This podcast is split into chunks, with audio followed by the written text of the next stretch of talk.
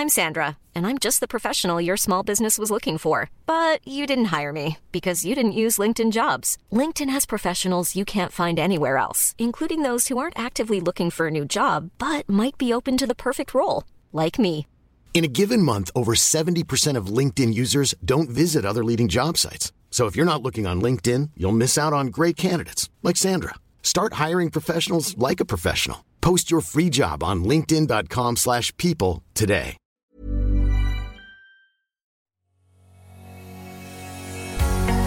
Bonjour et bienvenue sur le podcast Explore Japon. Le podcast qui explore le Japon sous toutes ses coutures. Des conseils voyages, de la culture ou bien de la vie de tous les jours en passant aussi par l'apprentissage du japonais. Partons ensemble pour ce magnifique pays qu'est le Japon.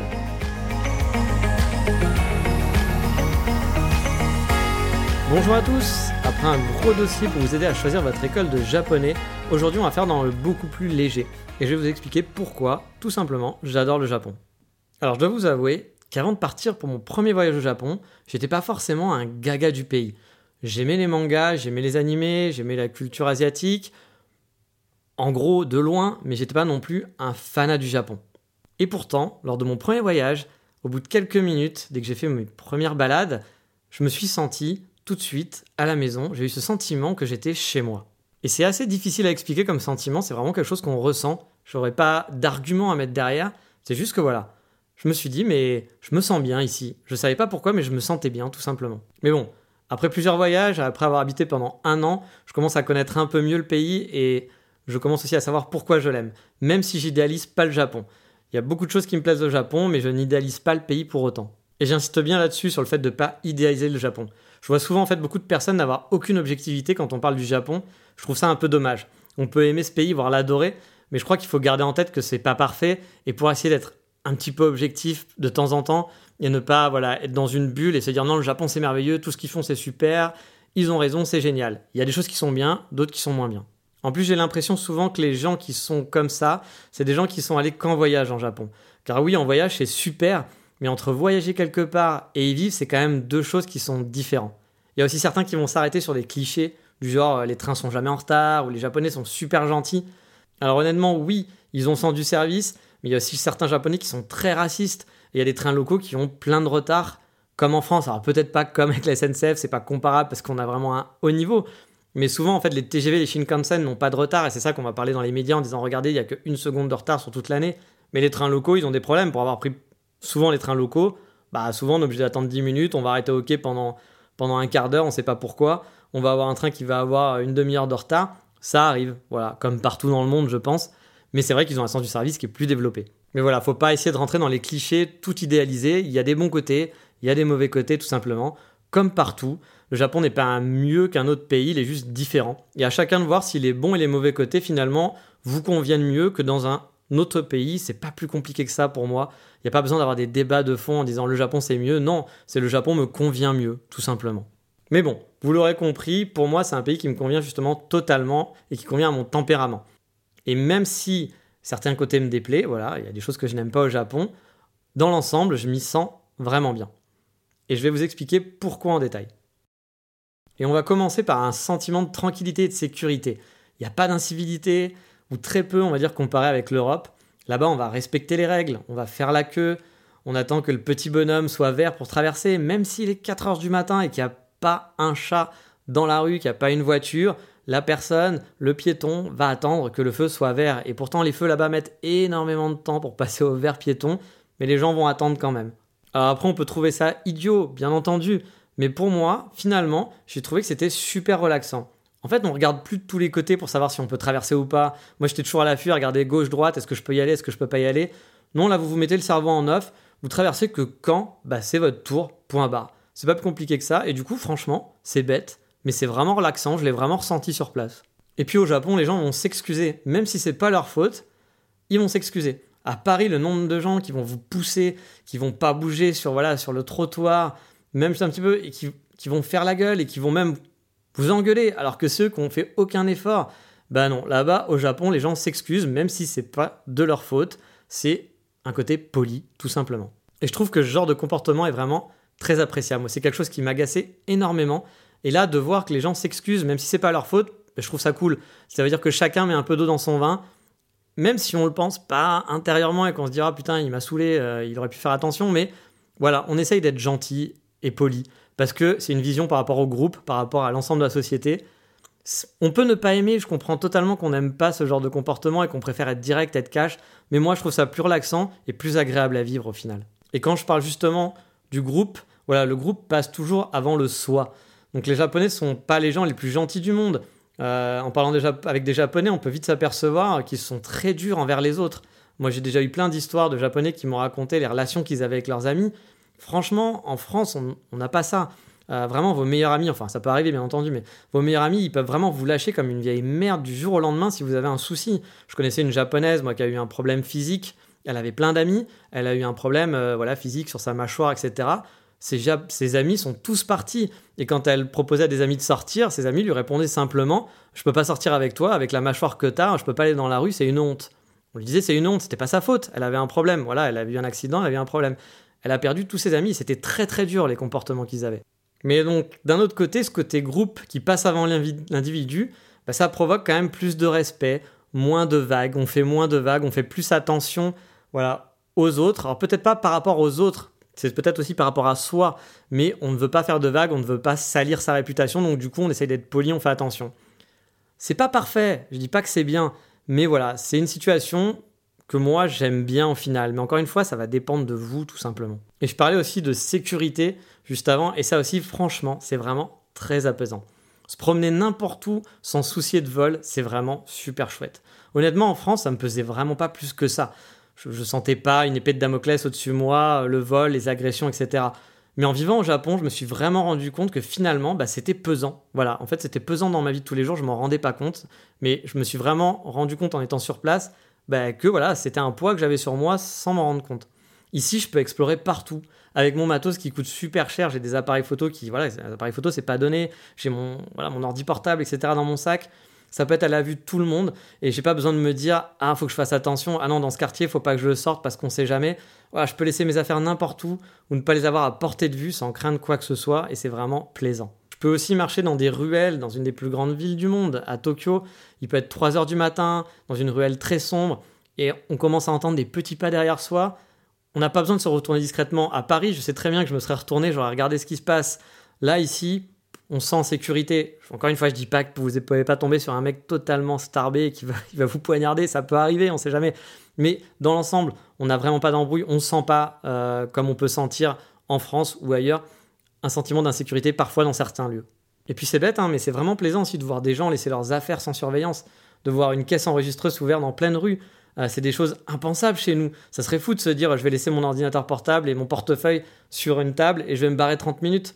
Euh, pour nous, c'est la norme de faire attention. Ça devrait pas être la norme. Voilà, c'est pas normal que ça soit la norme de devoir être aux aguets. Là-bas, on n'a pas besoin d'être aux aguets. Et bah, encore une fois, c'est relaxant.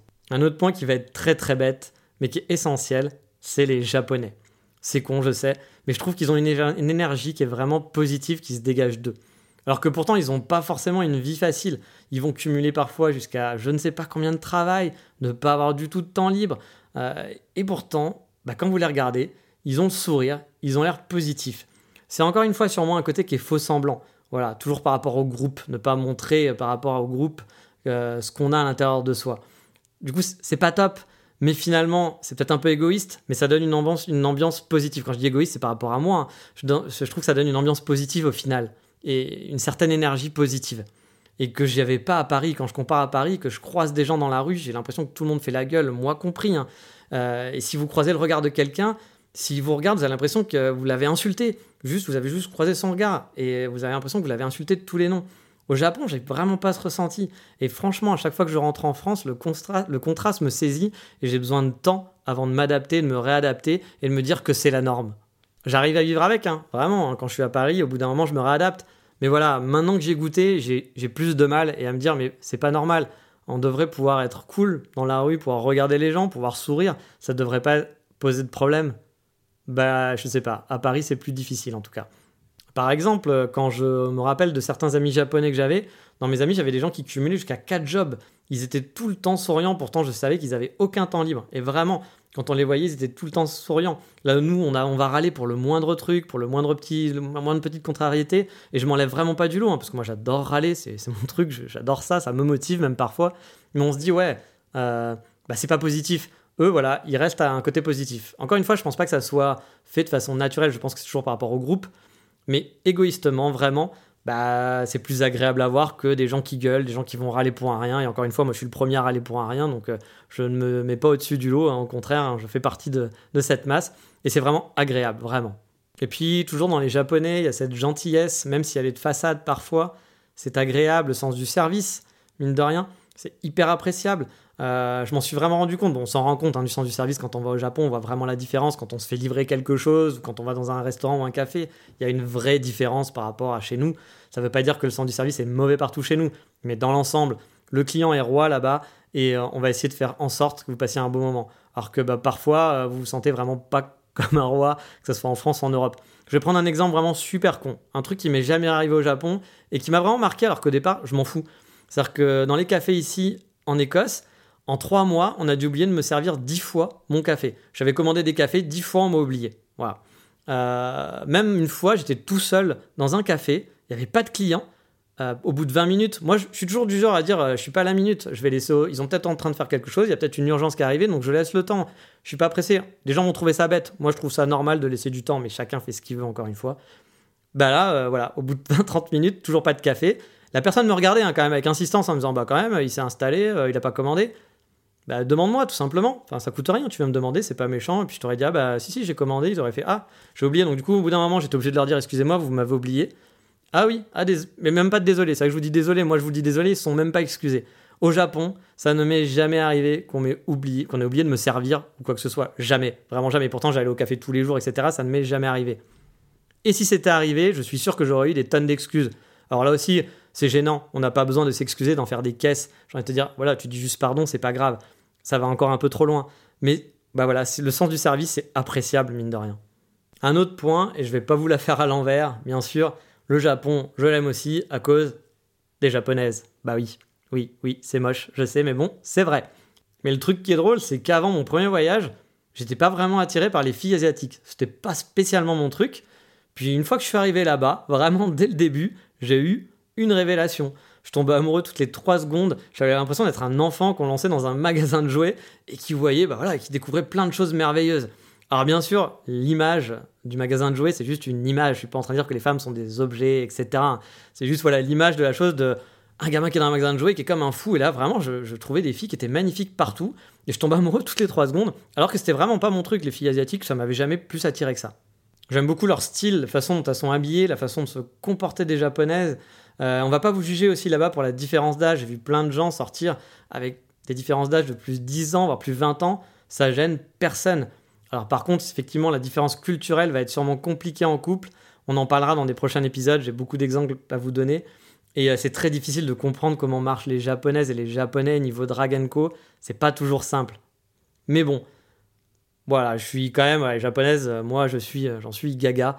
Euh, franchement, dès que je vais à Tokyo, pour moi, c'est mon cœur s'effondre toutes les deux minutes, hein, vraiment. Mais revenons sur un truc un petit peu plus sérieux, il y a aussi l'environnement et les paysages. J'adore l'ambiance, j'adore les villes japonaises. J'adore le mélange entre le vieux et le neuf. C'est un bordel sans nom architectural et pourtant, bah c'est cool.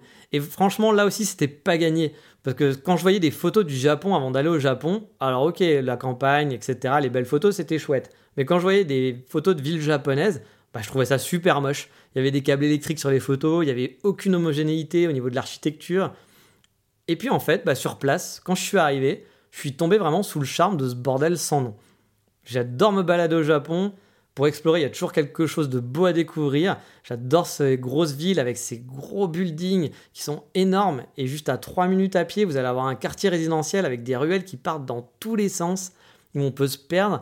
Et vraiment, avant, je trouvais ça moche sur les photos, mais sur place, ça a un charme fou, réel. Puis bon, il y a la campagne, il y a la montagne, il y a la mer, souvent à portée de main, les forêts sont magnifiques. Mais ça, en France, on l'a aussi. Moi, je suis pas du genre à, cracher sur la France. La France, c'est un beau pays. Je m'y sens plus forcément bien, mais je trouve que le pays est beau, qu'on a beaucoup d'avantages à être né en France et à habiter en France. Il y a plein de trésors et des, paysages qui sont très variés. Il n'y a pas besoin d'aller au bout du monde pour découvrir des paysages qui sont magnifiques et variés. En France, on a vraiment de la chance. Donc vraiment, je suis pas du genre à cracher, mais c'est juste que mon cœur maintenant est au Japon et que je me sens vraiment bien là-bas, je me sens vraiment à la maison, encore plus qu'en France. Alors encore une fois, hein, c'est ce que j'aime, mais bien sûr, j'ai jamais travaillé au Japon. Je pense que le travail au Japon, c'est vraiment le gros point négatif pour les étrangers qui vivent au Japon. La plupart des Français que j'ai vu vivre au Japon et revenir du Japon, c'était souvent à cause du travail. Non pas qu'ils en trouvaient pas ou etc. C'est juste que les conditions de travail ne leur, bah, ne leur plaisaient pas. Et franchement, quand on en parle un peu avec des gens qui le vivent ou qui l'ont vécu, on peut le comprendre. Alors bien sûr, ce ne sera pas toutes les tous les travails, toutes les sociétés qui vont être comme ça, mais il y a beaucoup de, voilà, de boulot et le système japonais marche d'une façon qui est très différente d'une autre et qui peut être vraiment difficile à apprécier. Mais là aussi, ça va dépendre de votre personnalité. Moi, je sais que ma personnalité risque de pas être en adéquation avec la façon de travailler des Japonais. Mais par contre, pour le reste, elle est en adéquation. Il faut savoir faire des, concessions et voir ce qui vous plaît le plus, si vous êtes capable de le faire. Mais en tout cas, c'est à vous de vous adapter. C'est pas le pays qui va s'adapter à vous. Donc voilà, à vous de l'accepter, vous connaissez les choses, ce qu'il y a bien, ce qu'il y a de mal. Ça ne veut pas dire qu'on n'est pas, on ne peut pas ne pas le critiquer, mais on peut le critiquer, on peut le penser, mais il ne faut pas vouloir changer et en parler tout le temps et vouloir dire c'est comme ça et c'est mieux comme ça, vous êtes con, il faut faire comme ça. Moi, c'est quelque chose que je, ne comprends pas. Je, je, connais des gens qui sont au Japon, qui sont toujours en train de râler sur plein de choses, parce qu'il y a plein de choses qui les énervent, que je peux comprendre que ça les énerve, que ça leur plaît pas, et je comprends totalement. Mais dans ce cas-là, je me envie de me dire, mais pourquoi tu restes là-bas? Pourquoi tu rentres pas? Pourquoi tu vas pas dans un autre pays qui te plaira plus? Voilà, le pays va pas changer pour toi. Donc à toi de trouver un endroit qui, bah, qui te convient mieux, tout simplement. Et c'est pas la seule chose qui me plaît pas au Japon, bien entendu. Un jour, je ferai peut-être un épisode pour vous dire bah, ce que j'aime pas, ce que j'ai pas aimé en habitant sur place, des choses qui m'ont vraiment agacé, ou des choses que j'accepte pas du tout, les défauts vraiment, ou des règles qui me plaisent pas. Mais comme je vous le disais, on peut râler, on peut ne pas aimer, mais il faut l'accepter. C'est comme ça. Vous n'allez pas changer un, pays parce que voilà, vous avez envie que ça vous convient pas. Faut accepter les bons et les mauvais côtés, juste voir si ça vous convient. Si vous êtes capable d'accepter les mauvais comme les bons côtés, tout simplement. Mais voilà, si vous aimez le Japon, si vous avez envie d'en parler et me dire pourquoi vous aussi vous aimez le Japon, bah, n'hésitez pas à venir sur le Facebook de l'émission.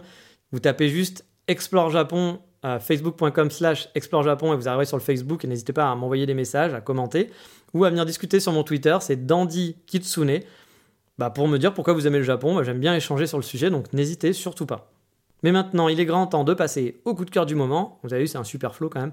On va parler de Jordi Meo.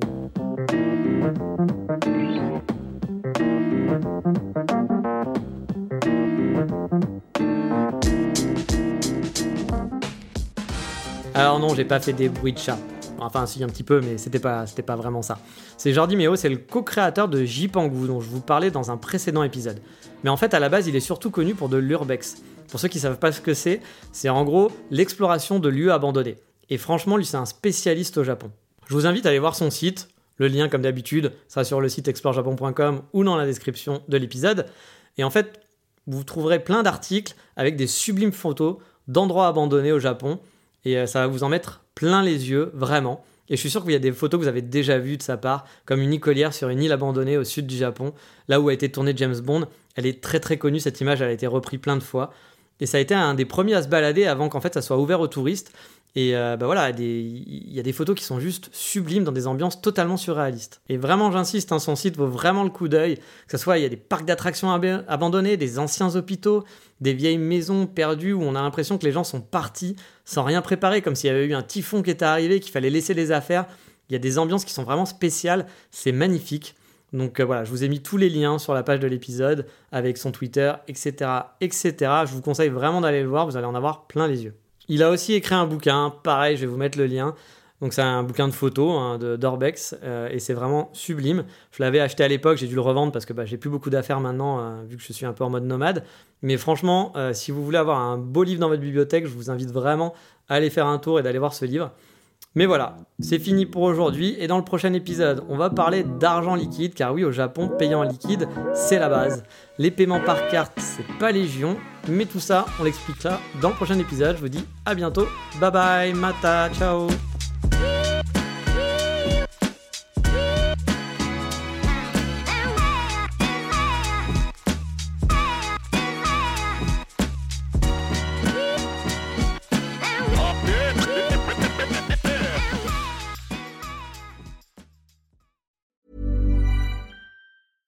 Hey, it's Paige DeSorbo from Giggly Squad. High quality fashion without the price tag. Say hello to Quince. I'm snagging high-end essentials like cozy cashmere sweaters, sleek leather jackets, fine jewelry, and so much more. With Quince being 50 to 80% less than similar brands. And they partner with factories that prioritize safe, ethical, and responsible manufacturing. I love that. Luxury quality within reach. Go to quince.com slash style to get free shipping and 365 day returns on your next order. Quince.com slash style.